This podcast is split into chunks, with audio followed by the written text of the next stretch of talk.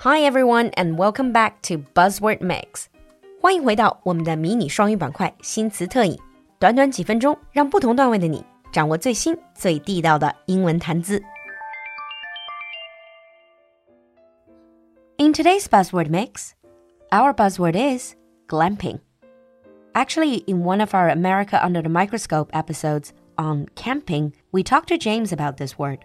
在之前我们做闲话美国有一集讲露营的，就聊到了这个概念。Glamping is a combination of glamorous and camping.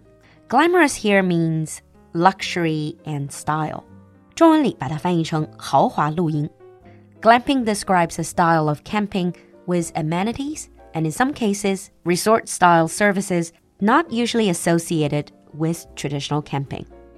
而所谓的豪华露营，就是指的虽然也有传统露营的成分，比如说亲近大自然，但同时又能尽享酒店、度假村级别的便利设施。这种 glamping 可以说是跟传统的那种野外生存式的 camping，不能说是一模一样，只能说是毫不相干吧。Glamping has become particularly popular with tourists seeking the luxuries of hotel accommodation alongside the escapism and adventure of camping. 会为 glamping 买单的人，通常是既想要逃离都市的喧嚣，逃进大自然，但又不愿意放弃高级酒店的奢侈和现代化设施。If you look at Google Trends, you will find that interest in glamping has risen year by year since 2008.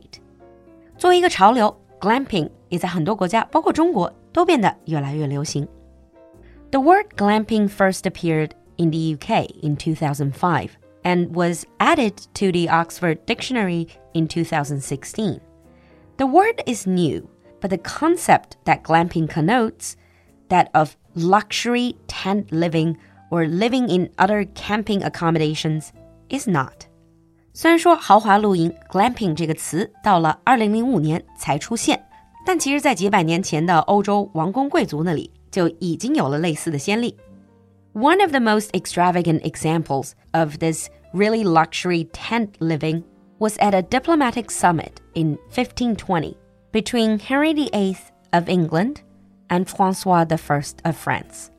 早在1520年，英格兰国王亨利八世和法国国王弗朗索瓦一世就在户外举行了一个盛大的外交峰会。当时是支起了将近三千个豪华大帐篷，甚至还安装了装满红酒的喷泉。 嗯，这可能就是顶级 glamping 的前身吧。Now you might ask, what kind of people actually are interested in glamping? Well, according to figures released, glamping appeals to certain key demographics.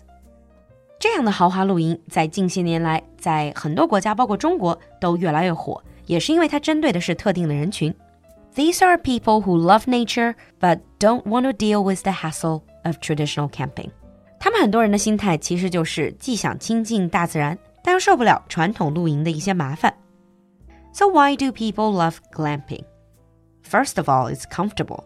When you glamp, you're roughing it without the rough part.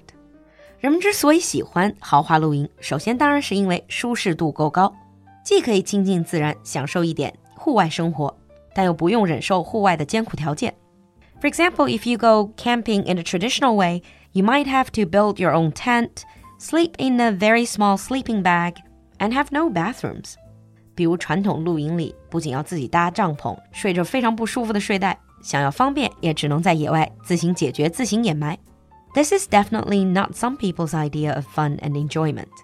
So glamping means you can enjoy the fresh air of the outdoors, but still sleep in real beds.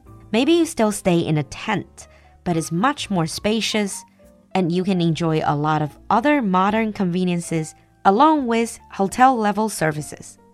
而在 glamping 的营地，在享受户外的同时，各种设施服务一样也不会少。The second reason why people love glamping has got to be the locations. Glamping brings you to places that traditional hotels and resorts can't. For example, you can be walking out of your tent and you're immediately immersed in nature. 和很多传统的酒店度假村不一样，glamping 让你有更加沉浸式的大自然体验。Sometimes you also get to choose interesting types of accommodations。根据营地不同，主题不同， 还可能有一些非常有特色的居住体验。For example, yurts，比如蒙古包式的帐篷；teepee，印第安式帐篷；huts and cabins，这种林间的小木屋；or even tree houses. But most importantly, with glamping, you don't have to be a camping expert. When you go for traditional camping trips, you need to have certain skills. For example, how to build a tent, how to build a fire. 要参加传统的露营，可能需要基本的一些野外技能，比如搭帐篷、生火等等等等。But with glamping, all you need to do is show up, sit back, and enjoy the simplicity of being outdoors. No wonder it is getting popular among certain groups of people. Now let's move on to sample sentences.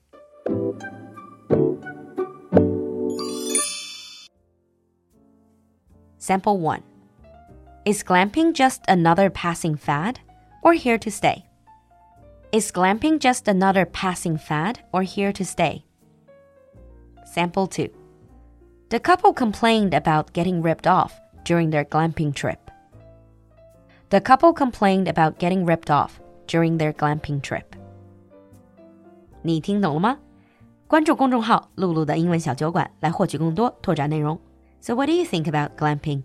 Would you ever want to try it? 期待你的分享，我们下期见。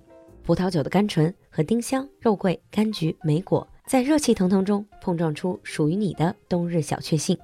德国原装进口，酒馆特别优惠价，超大瓶一升装只要六十五，附赠香料包和手提袋，和朋友家人一起尽享欧洲圣诞集市的味道。除了原版，今年我们还新上架了无醇版本，孩子、孕妇和酒精过敏人士也能安心享用。打开我们的公众号“露露的英文小酒馆”，在下方菜单进入酒馆铺子。这个冬天，让热红酒来治愈你的身体和心灵吧。我们在酒馆等你。